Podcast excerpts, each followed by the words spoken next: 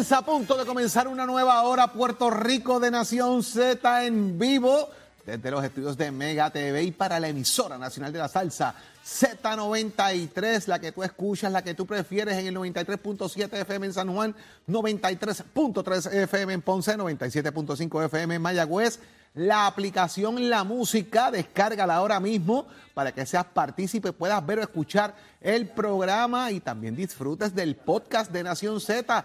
Si quieres escuchar un análisis, algo que se haya discutido en el programa, puedes visitar el podcast de Nación Z y así puedes disfrutarlo a tu conveniencia y también todos los amigos que están conectados en el Facebook de Nación Z, que son parte de nuestra conversación mañanera. Yo soy Jorge Suárez junto a Eddie López. Eddie, buenos días. Buenos días, Jorge. Buenos días a todos los amigos que nos sintonizan dentro y fuera del país. Un privilegio estar con ustedes una nueva mañana, una nueva hora que comienza llena de información, de noticias, pero sobre todo de mucho, mucho análisis. Hoy lunes 9 de marzo, de mayo del año, del año 2022.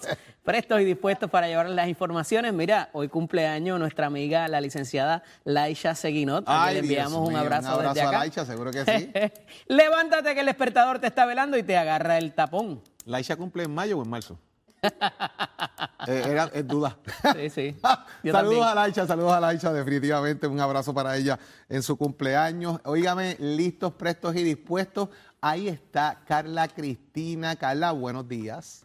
Buenos días, Jorge. Buenos días para Eddie y todas las personas que nos ven y nos escuchan a través de Z93. También enviarle un saludo a la amiga Laisha.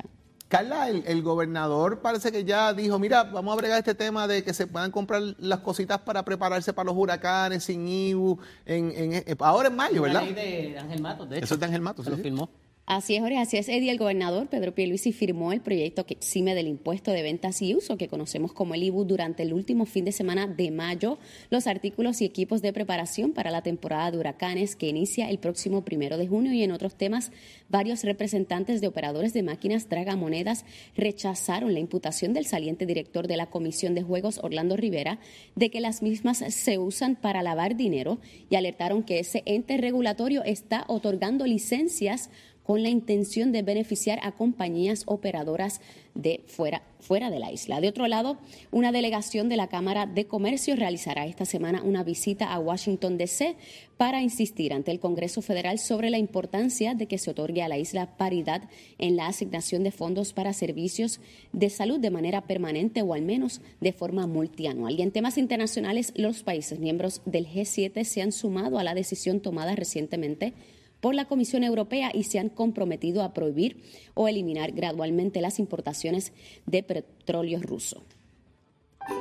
Este segmento es traído a ustedes por Toñito Auto. Cuando lo sumas todito, pagas menos con Toñito.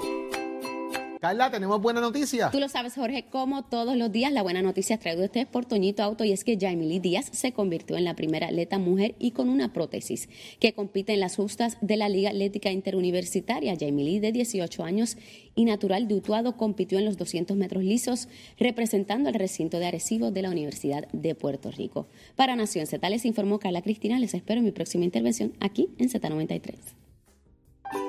Este segmento fue traído a ustedes por Toñito Auto. Cuando lo sumas todito, pagas menos con Toñito. En entrevistas y análisis. Nación Z. Nación Z. Por el la música y la Z. Eddie, en unos minutos va a estar con nosotros conectándose la directora ejecutiva de la Cámara de Comercio, eh, eh, Laisa García, precisamente porque va a salir una delegación a, los Estados Unidos, a Washington, D.C., a atender precisamente el reclamo eh, que hay de que se pueda dar, en efecto, paridad de fondos en temas de salud de manera permanente o multianual. Esto ya sería como la tercera o, o cuarta vez, me parece a mí, tercera vez que salen ya eh, la Cámara de Comercio en una delegación a hacer unos reclamos sobre eh, temas de paridad de fondos para con Puerto Rico. Fíjate que aquí hay una diferencia quizás esta vez, Jorge, y es que aquí no lo jugamos todos porque el presupuesto de este año al igual que en años anteriores, pero en este particularmente todo está predicado o las proyecciones están predicadas sobre que eh, nos den esos chavitos de Medicare. Eh, también hay unos asuntos que tienen que ver con PAN, pero eso todavía no está, no está tan, tan todavía. Eh, no obstante, estos fondos para financiar lo que es el sistema de salud pública aquí en Puerto Rico son sumamente importantes para poder liberar el dinero de otras responsabilidades y poder allegarlas a lo que tenemos derecho porque aportamos en igualdad de condiciones a diferencia de cualquier otro programa en esta en esta instancia eh, Puerto Rico aporta en igualdad de condiciones y por tanto tenemos derecho a esa paridad que se ha estado tratando. Oye desde que yo tengo memoria hay gente yendo a Washington para tratar de conseguir esto y conseguir un compromiso. Lo más que se ha hecho es lo que se habla de la segunda opción el que sea multianual que se dé un block grant verdad un en bloque una asignación en bloque para propósitos de gastarlo a través de años eh, subsiguientes. Y que estos son iniciativas de la Comisión Residente, precisamente Jennifer González, y que se están apoyando por parte de la Cámara de Comercio porque es importante. Y en efecto, Eddie, ya está con nosotros la directora ejecutiva de la Cámara de Comercio, eh, Laisa García. Laisa, buenos días. Buenos días, licenciada. Hola, buenos días, ¿cómo están ustedes? Saludos desde acá, desde Washington. Qué bueno que ya estás con nosotros allá en la capital federal. Una delegación de aparente 10, eh, 12 personas ya están con ustedes en la capital eh, federal, eh, atendiendo precisamente en esta tercera visita, si mal no, no me, si mal no recuerdo, que hace la Cámara de Comercio buscando atender, respaldar lo que es la paridad de fondos, iniciativas que son de la Comisión Residente y que la Cámara de Comercio y su presidente, eh, Girbolini, están buscando que se apoye esto y buscar los votos en la capital federal por la importancia que tiene esto para el sistema de salud de Puerto Rico. Así es, un saludo a todos ustedes y a los que lo siguen. La realidad es que estamos en nuestra tercera misión en menos de siete meses. Primero en septiembre estuvimos visitando a la fase, digamos, este, demócrata en la capital federal y ya ante la realidad que puede vivir un cambio eh, de, política congresional, nos movimos entonces en marzo a visitar a los compañeros republicanos con la ayuda de la comisionada residente y hoy comenzamos un esfuerzo dirigido en temas de salud. La realidad es que nosotros tenemos una disparidad 42% de diferencia en Estados Unidos y 25% por debajo eh, si lo comparamos con Islas Vírgenes. Así que en Arroz y Habichuela, una persona en Puerto Rico tiene unos gastos per cápita de 4 mil dólares y si te vas a Estados Unidos, 12 mil. O sea, el ecosistema de salud en Puerto Rico se trabaja con un tercio. Eso es muy difícil, esa es la brecha que hay que cerrar. En eso mismo, eh, estamos hablando también de que esto pudiese ser o una, un, asunto multianual, eh, más allá de que si no consigue la paridad, que sea de alguna manera multianual, que ese blog se radique multianualmente e incluya un dinero ya asignado para Puerto Rico? Eso es una de las cosas que se está solicitando, no solamente de Medicare, sino de Medicare Advantage, ¿verdad? De los, de los 10 mil millones que recibe el gobierno de Puerto Rico en temas de salud, la mitad es de Medicare Advantage. Así que, ¿qué es lo que se está solicitando? En ese tema de paridad y también por la vía administrativa, que no tengamos que estar constantemente viniendo a Washington a solicitar los fondos. Así que es un tema no solamente de la cantidad, sino como bien estás diciendo, de la disponibilidad de esos fondos de forma recurrente para no tener que estar buscando vehículos distintos para poder llegar a ese número. Y además, se va a poder utilizar aproximadamente, si se dan esos fondos, 800 millones que se liberarían aproximadamente el presupuesto de Puerto Rico para atender este u otros temas.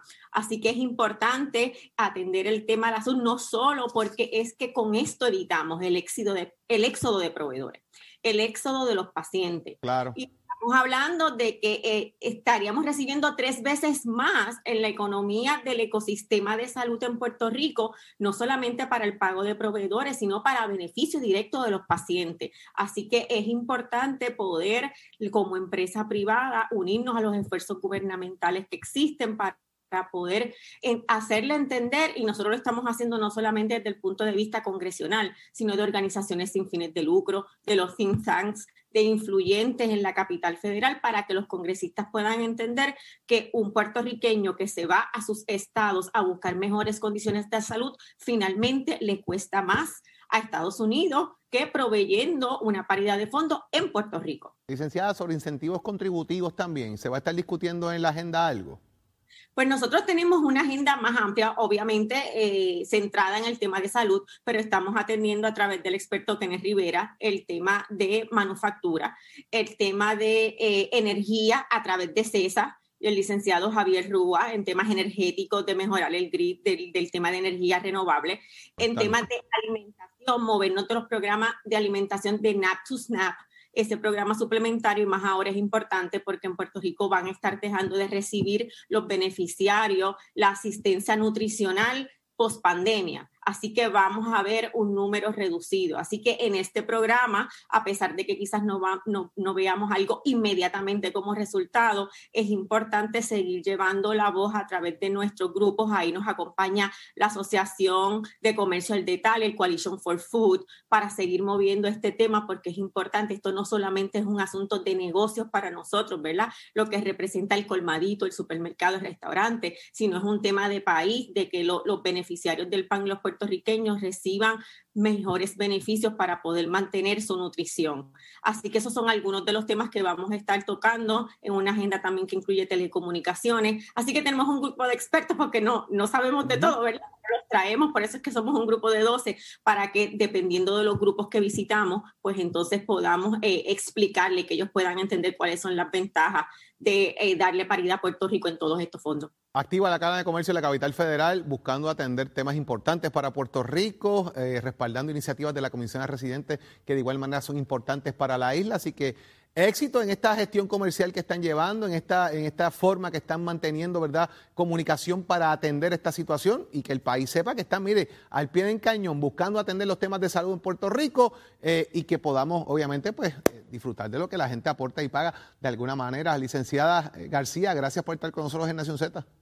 Gracias a ustedes, ya me invito saliendo para allá, para las oficinas. Mucho éxito, mucho éxito.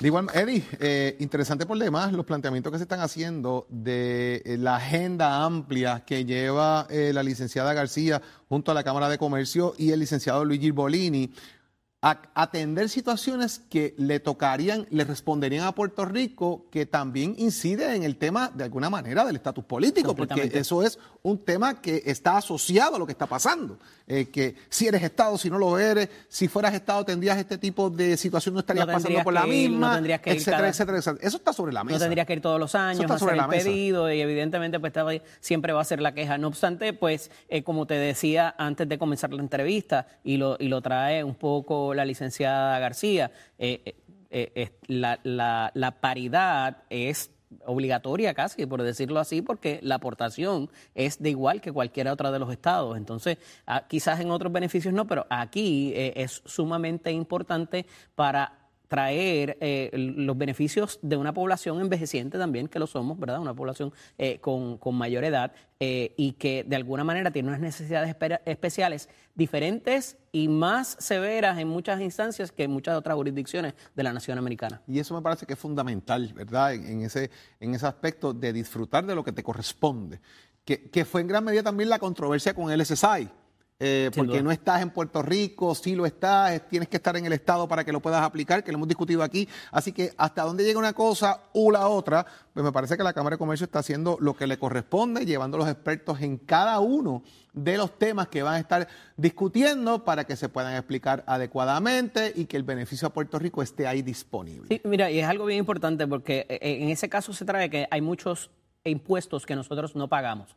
¿Qué tiene que ver, Jorge? El que yo, si pago el seguro de la casa y, choco el carro, eh, no me cubra el seguro porque dejé de pagar el, seguro de la casa. O sea, eh, eh, hay unas inconsistencias que son discriminatorias a todas luces en cuanto al tratamiento que se le da a Puerto Rico, pero está llegando el punto que hay tantos sectores de la economía que se han unido y que quizás no tienen que ver con el sector médico, ¿verdad? Ni con el sistema de salud pública, pero se han, han alzado su voz en cuanto a lo que esto nos representa y el bienestar de nuestra población, que ya ha llegado el momento que es insostenible poder defender el que no se nos garantice esa paridad, Jorge.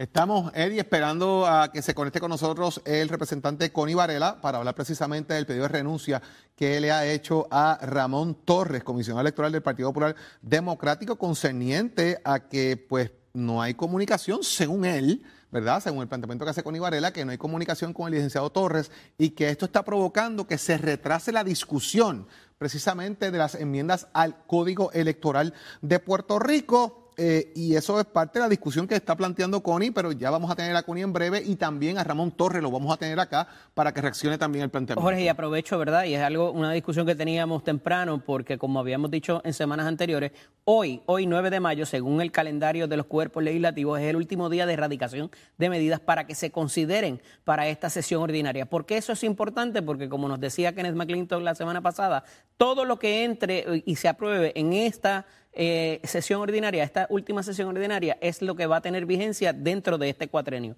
Lo demás pudiera quedarse para después de que termine esta administración. Entonces, esa es la importancia de esta sesión ordinaria que termina en junio 30, pero que hoy es el último día de erradicación de medidas. Digo que, que corregimos porque eh, el proyecto que tiene que ver con lo que es la reforma eh, electoral, ya hay un proyecto radicado, y tuve conversaciones con el Mato recientemente, radicado con a el portavoz de la mayoría en la Cámara de Representantes, y ya hay un proyecto de esos efectos, que por lo menos en eso no hay prisa de que tiene que ser hoy, a pesar de que mañana es la conferencia legislativa y ya nos dirá el, el vicepresidente de la Cámara que está ahí con nosotros. Buenos días, eh, representante Connie Varela, vicepresidente de la Cámara de Representantes de Puerto Rico. Buenos días, Jorge. Buenos días, Eddie. Buenos días al pueblo de Puerto Rico. Connie, ¿por qué pedirle a Ramón Torres la renuncia eh, si desde la Junta de Gobierno del 30 de abril está pautada la reunión de mañana de la conferencia legislativa para atender con los legisladores las enmiendas que según nos dicen hay 268 páginas de enmiendas en 25 áreas neurálgicas para tener el aval de la legislatura y que esto se pueda atender. ¿Por qué hoy no esperar a la mañana si esa reunión estaba pautada ya? ¿Y, y tú crees que es razonable nosotros recibir mañana ese mamotreto de enmiendas para poder analizarla, para poder evaluarla y proponerle al licenciado Torres y al partido cuáles son las las que hemos trabajado en nuestra O comisión? sea que Ramón no habla con usted, Connie, no la tiene ninguna comunicación contigo, Ramón Torres. No habla contigo, no te testea, no te dice nada, Ramón Torres. Por eso lo cité en dos ocasiones a mi oficina el martes y me informó que iba para Guayama a gestiones relacionadas con la elección especial y después está bien, pues mañana, pues si no mañana, el martes, pues el miércoles me dijo que sí. En, en ambas ocasiones se, se ausentó. Y yo había hablado, yo había hablado con el señor presidente que le dio eh, la directriz de que se reuniera conmigo. O sea, esto es un asunto muy importante, muy, muy importante, y no solamente para el Partido Popular, un asunto importante por los partidos políticos y la democracia puertorriqueña. Representante, ¿por qué, el, por qué el timing? ¿Por qué ahora hay cierta prisa en mover esto cuando llevamos ya año y pico quizás eh, trabajándolo? ¿Por qué ahora el pedido de renuncia? ¿Qué, ¿Qué hay de diferencia? O sea, usted nos dice, nos acaba de decir que entregar este mamotreto, o sea, es que se quiere trabajar para esta sesión ordinaria, eh, tengo- hay un compromiso, hay una fecha límite, eh, ilústrenos en cuanto a eso. la Comisión de Asuntos Electorales que presido desde la Cámara de Representantes radicó un proyecto sustitutivo en mayo del 2021, Ajá. hace un año. Hace un año está ese eh, sustitutivo, proyecto sustitutivo en la Comisión de compañeros Mato García de regla y calendario. Por deferencia, el señor presidente me pidió que le dé espacio a, a trabajar una enmienda eh, con el comisionado. Y se la di. Él entró en agosto del 2021. Por eso reitero mi pregunta, ¿por qué si han esperado Ah, un bueno. año, no podían esperar un día, un poco trayendo la pregunta de Jorge a que se reúna la conferencia legislativa mañana, que tiene que ver con esto de la reforma electoral? Porque yo quería, yo quería ir preparado, preparado Ya. a esa reunión de mañana, con, con argumentos, con haberlo leído, con tiempo analizado con mi, con mi equipo de asesores. Sea, yo no, yo no, yo no soy de los legisladores que vaya a consumir lo que me digan, lo que me digan. No, yo quiero ir ahí a proponer, a evaluar, a- y luego de que yo he estudiado toda esa enmienda, porque quedan, Jorge lo sabe y tú lo sabes, quedan menos de 50 días. El 25 de junio termina esto, estamos en mayo 10, mayo Eso es así, 9, eso es así. ya es ma- mayo 10. Esto era lo que ¿Tú crees recalcaba que antes de empezar, que hoy es el último día de erradicación de medidas a esos efectos. O sea, ya el calendario está corriendo. Está corriendo, aunque tú sabes que se puede considerar si hay consentimiento del cuerpo, Correcto. pero tú crees que en 40 días, 50 días, sin, in- sin incluir los sábados y domingos, podemos hacer un eh, Pero- estudio sosegado de, de, de- de esas 240 que ustedes dijeron ahora eh, propuestas. Fíjate, Connie. Pues el tiempo. Tú, tú has dicho algo, buscar- me, me parece que usted ha dicho algo. buscar, mira, y buscar también este, a los otros partidos y presentarles. Si ellos me traen una enmienda sobre alguna propuesta que contiene ese, ese mamotreto, eso hay que considerarlo, como lo consideré yo al Partido Independentista, como le consider- consideré yo al Partido de Dignidad. Y le di participación en el movimiento también. Tú pregúntale a los legisladores de esos partidos eh, mi apertura en, en este tema eh, a, a participar de lleno en la evaluación de esta medida. Tú has dicho algo interesante por demás, porque has planteado de alguna manera de que tú sabías que esta renuncia iba a dar mañana. Y estás precisamente estableciendo Ah, sí, el punto de partida de que tú querías la información de antemano para prepararte. Entonces, si sabías que sí. se iba a dar, eh, ¿por qué no te adelantaron un, un email con la información y la discutían como quiera mañana en lugar de pedir la renuncia? Porque parecería que la instrucción de vamos a discutir las cosas y asuntos internos del Partido Popular en casa no se sigue y le están violando las instrucciones a José Luis Dalmau. Bueno, tú lo interpretas de esa manera. No, no, es la pregunta que te hago, porque si lo vemos a largo, a largo rasgo, ¿verdad? La petición de vamos a atender esto internamente, pues no se da, porque le estás pidiendo la renuncia a un funcionario, y parto de la premisa, ¿verdad?, que estás estableciendo, eh, que es un funcionario del Partido Popular Democrático. Sí, eh, él, él cobra por su servicio y tiene todo derecho a cobrar, tiene todo derecho a cobrar. No es un funcionario electo, él, él trabaja Claro, para nosotros, Exacto. él trabaja para nosotros. Si ahora mismo el licenciado Ramón Torres presentara su renuncia, ¿qué, o sea, qué, qué adelantamos en el tema con eso, Connie? ¿Cómo, qué adelantamos? Si Bueno, renunciara que él. venga uno que, te- que tenga que, que tenga el deseo de trabajar, que tenga el tiempo, que tenga la vocación al servicio público y que sea más colaborativo y más responsivo con la Cámara de Representantes y, y con toda la Asamblea Legislativa. Eso es lo que yo busco.